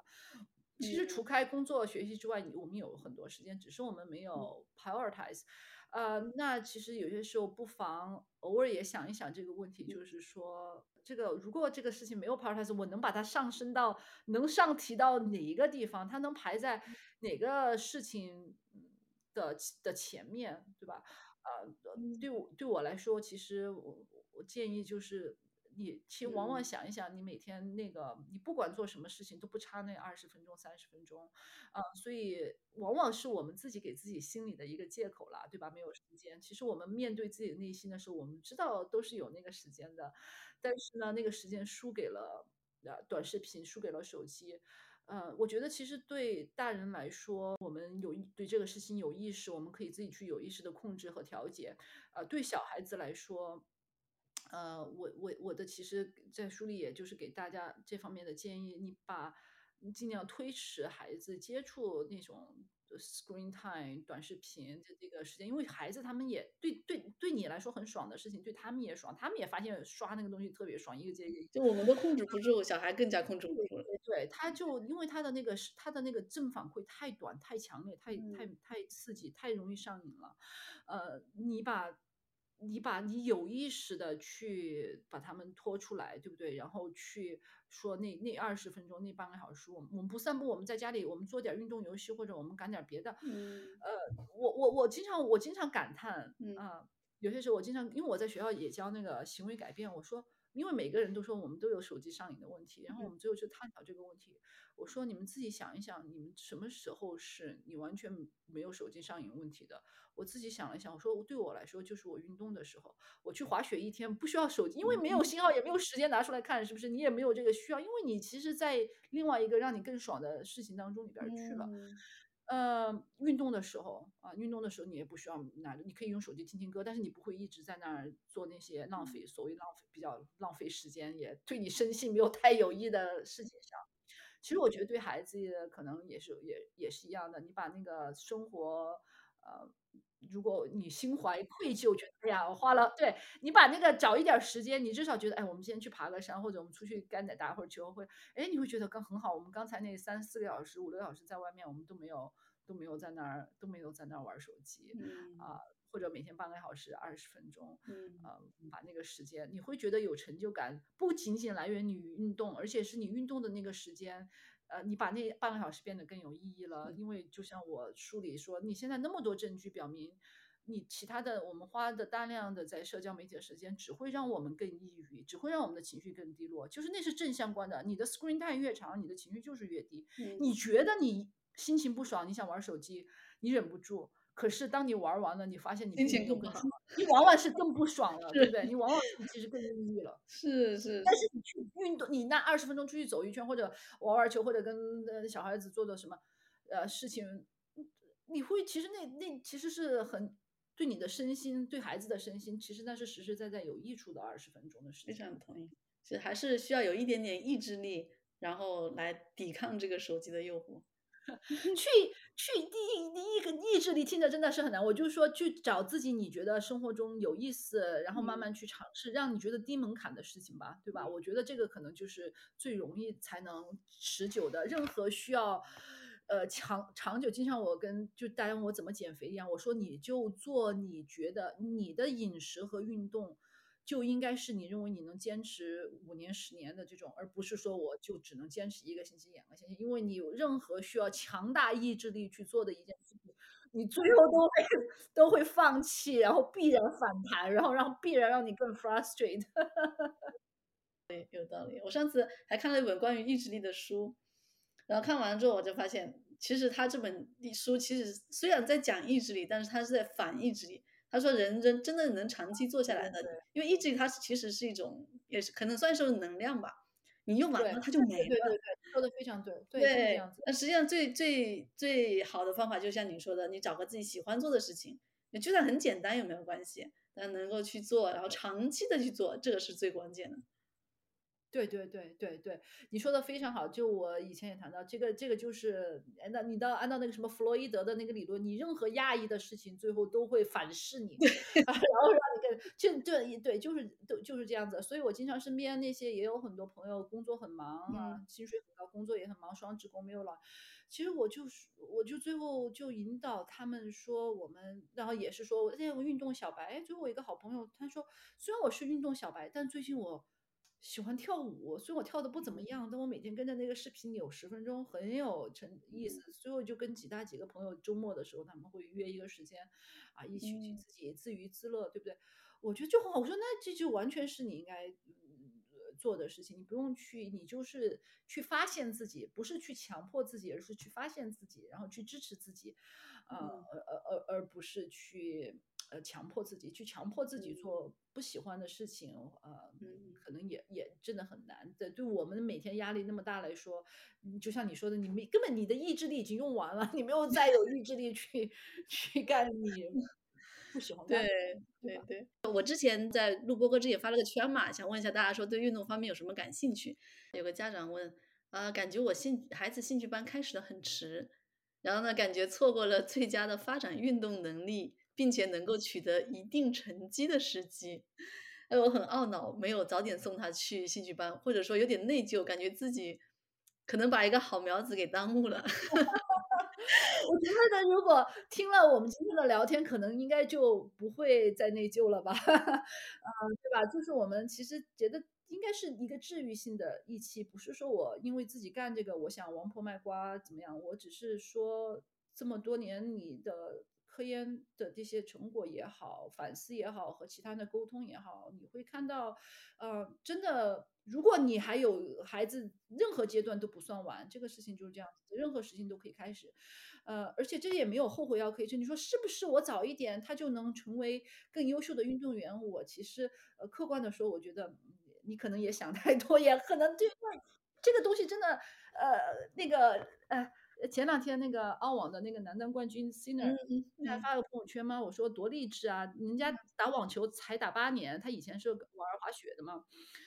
嗯、然后我说多励志，我说，然后又说我说多打击人呐、呃人家才玩八年，让你们这种什么四五岁就拿着网球拍儿的人，觉得自己天赋比一的人怎么想？所以，但是你知道，我想我当时分享那个朋友圈，实际上是他在发言中，其实他的大部分时间是在感谢他父母。他说感谢父母的支持，感谢父母的理解。最我希望天下的小孩都有这样的父母，就是说能理解他们、支持他们，而不去质疑质疑他们的决定。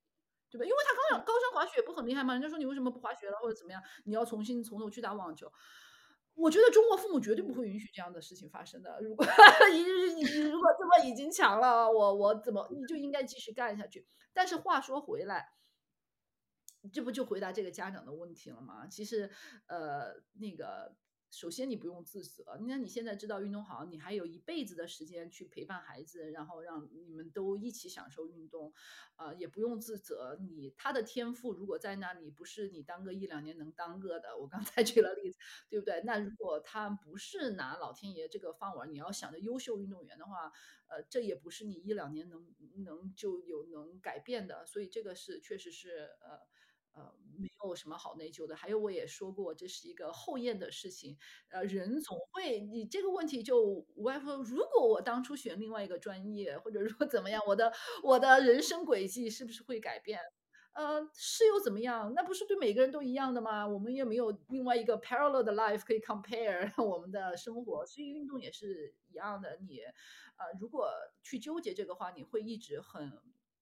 怀疑自己吧，很纠结吧。但是如果你看到我书中，其实在结束语那一章，我现在都记得，就说，呃，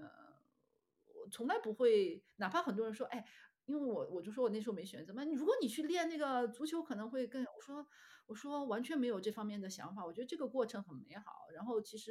呃，运动只是一个平台，它只是一个渠道，这也是我想分享给大家的。所以，呃，任何时候你作为家长，你有心提了这个问题，你给孩子了这样一个平台，让他去体会和经历，然后你也有他去陪伴、去见证，或者甚至去参与，嗯呃，我觉得就就非常好，就不需要有任何的后悔、内疚或者自责。这是一个，对。其实呃不同的运动，但其实它是相通的，对不对？啊，对，其实都是相通的，哪怕技术都不需要重新。你说那个 Sinner 他那个打高山滑雪这十这十年对他打网球没有帮助吗？我在书中也讲到那个，呃，不是很多人都在问这个精和广的问题，是要精还是要广？其实你有一本书叫 Ranch 的，是一本畅销书，大家可以看，也谈到了这个问题，呃，都都是可以融会贯通的，从心理。呃技术。呃你的呃各方面来说，呃，所以呃就更验证了说这个事情，呃嗯没，而且它会互相促进。你干一个事情，让让你转到下一个平台，其实你会发现，你有一个节目让那些奥运冠军、什么跳水冠军，然后去打球，然后要打，哎，你会发现他怎么换一个也能做挺好的，他从来都没玩过这个，是不是？他很多东西能能融会贯通的，对吧？然后所以从这个角度来说，更没有必要去纠结那个呃。是不是你要在开始就选对什么的？对的，我这里想到一个例子，我之前呃温哥华有一个市议员，然后呢他是呃被华裔的家长推着去做了注册会计师，你知道吗？但他小时候就各种运动玩，那有没有玩的很好？然后到了二十几岁的时候，他才发现自己很喜欢呃那个速滑啊，二十几岁开始辞掉工作，开始去学速滑，结果。在三十岁的时候进了这个奥运比赛，很牛，你知道吗？所以我觉得人生其实还是挺长的，后面机会还是有很多，就不要纠结于这个这这这几年是怎么样，对吧？对，真正的乐趣就像我们一开始说的，难道不是像我们俩现在，我们也放下什么成为运动员的执念，每天能去山里边溜溜，觉得好好玩，好开心。对。这不就是其实真真谛所在吗？就是走走完这么一大圈，你你放下那个纠结，你会发现天地更广阔，乐趣更多，对不对？所谓目的也更单纯，就觉得很好玩，这是人生的一个很好的一个经历和体验。其实就是就放下这种执念，或者说放下那种单一的那种成功价值观。对对对，你可以说要求我自己可以进步，这是没有问题的，对吧？我们都想进步，每次去你也想滑得更好一点，这这没有问题。你只是说放下一个外界给你的一个标准，说我要去 beat somebody，要 win something。嗯，小朋友他们通过追求的那个也是说，通过去那个过程，间接的实现了我们希望他们得到的那些东西，对吧？但是其实到一定年纪以后，我们放下那个执念，发现其实呃它更有意思了，然后对吧？是是，那有个朋友说，我的孩子参加了竞技体育项目，却在比赛中并无明显的竞技体育精神，这样的运动还有必要继续吗？然后另外一个其实问题很像的，他说，我觉得我给孩子选错项目了，现在观察下来，可能早点给他做另一个项目会更有优势，那我应该换项目吗？如果孩子。他还依然很喜欢，他就觉得无所谓，就是还是我我打不成，我就喜欢打篮球，我就个子不高，我也愿意去，为什么不支持？就是最经典的就是你就是需要支持和陪伴，你可以提点建议，当然尊重他的选择。那他如果愿意说，呃，我觉得这个东西没有什么意思了，然后。我我想尝试其他的，我觉得家长也可以支持，但我觉得要避免的就是说，就像我们开始说的，你给他设定了很多这种以成绩去衡量自己，他的乐趣完全来自于成绩，那他必定会发水的，他必定会在某一个阶段说，我选错项目了，因为成绩总会到天花板，然后他会发现我怎么怎么还有那么多人比我厉害，所以还是回到我们最开始聊的那个，不管是不是呃坚持下去，还是换一个赛道。你都要给他那种自我成长型的思维去体验的这种这种思维，啊，而不要给他这种太多的那种以成绩为导向的那个那个那个必定就是会会 frustrate，的必定会有很很强的挫折感，他必定也会失去兴趣到最后，因为他就无外乎成绩提高我就有兴趣，成绩不提高我就没兴趣嘛。你要保证保保保一直在这个这个思维下，呃的话，他就会他终究就会失去兴趣，是不是？嗯，所以这关键就关键就是说，呃，一个小孩本身自己喜不喜欢，然后第二个是小孩能不能在这个过程中体验到进步的乐趣。他没有竞技精神，但他喜欢呃玩 hockey，那其实也应该支持，因为这过程中他可以可以进步，对吧？而且很多就像我刚才说的，以前我们喜欢说，哎，教练看一下就知道这个孩子有没有天赋，其实，呃。很难，因为丁亚平时当时不大家都说哪有那么爱打打乒乓球的嘛？那可能现在年轻人都不知道他是谁了。他就这个小孩说我要我喜欢我要打，因为我们后来发现。就是心理这一块，在很多他的一些在你呃最常见的我书里也讲了很多显性因素之外的因素是很难一眼就看出来的，或者谁就能看看说你适合干这个不适合干那个。一段时间可以，我觉得几个月半年很有经验的教练他会可以给你一些有针对性的建议，但很难有人就看看你就说啊你适合打。那也那也有很多啊，很矮的个子的人在打篮球，那天赋太平庸了，他其他方面的天赋太平庸了，是不是？所以我觉得家长不要给自己那么大的负担，说我就要负责给孩子选一个呃最适合的。就是你现在周围，像我们在这个地方，你对你们来说就是冰球，我们其实这里也是，就是因为有冰雪项目嘛，就是环境是什么，有什么 fit 我们的 family schedule，然后呢有几个选择，让小朋友他自己愿意选那个去尝试，然后你支持他，引导他，然后完了他呃。他放弃的时候，你分清楚，不是因为其他的因素放弃，是真的觉得，哎，我我觉得我又想更想尝试的，更想玩的，你又去，特别是在你比较年纪比较低的，觉得让他去换赛道挺好的，让他又去看看啊其他方面，对吧？但但要注意，就是说，真的是他哎觉得不是因为其他的原因，不是因为什么队友啊、教练的原因哈啊，因为真正是因为这个项目，他他想再去尝试一下，没有问题啊。我觉得家长。嗯，去支持，不要自己很，我们都会有自大。我觉得你更适合这个，或者你选一个，你你选一个我喜欢的。我书里也讲到那个叫什么，呃，忘了我提了个什么题目，什么尊重的三重境界吧。一个是第一个境界是你你喜欢什么，你引导孩子去，那挺好的，对吧？你喜欢打球，你说那我小时候就让孩子陪我踢踢球、打打球。第二个是还尊重孩子的选择，这个是第二重境界，就是。孩子说：“我想要 A。”你虽然觉得 A 不是你最喜欢的，但是你支持他。第三个境界的尊重他。第三个境界是用孩子的兴趣引导自己的兴趣，就是不仅我支持你，而且因为你选择了这个，我也愿意去自己去学习、投入，甚至自己去尝试、去了解。就像我们说的，被娃反击了，反击娃反击一下。其实这个才是更高的境界，因为孩子会 appreciate，孩子会觉得，爸，这这个爸爸妈妈，我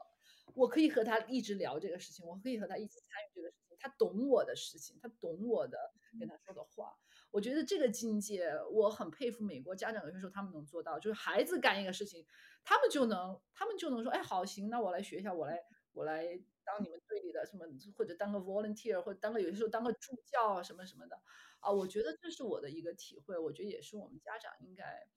自我激励的一个目标吧，对吧？特别好。我我以前看到那个新闻是，呃，那个妈妈陪孩子弹钢琴，结果这个妈妈弹钢琴弹得很厉害。对啊，所以我就说最后。被其实被娃反击是一个一个褒义词，对不对？就是不是每个人都可以被我被娃。哎，这个词特别好哎，被娃反击。其实是要呃 感感恩啊！我经常跟我朋友说，我说你要感激你的娃，不是你的娃，你能五十几岁去学滑雪吗？现在每天上瘾，天天周末往雪。山里钻，最开始也不就是因为送娃的时候觉得实在太无聊了，在那儿等着等七八个小时，冰天雪地，因为疫情也不能进那个屋子里等嘛，哎，就自己去学一学吧，学一学吧。我说无意中被娃反击了，然后结果现在感觉生活打开了新天地，对不对？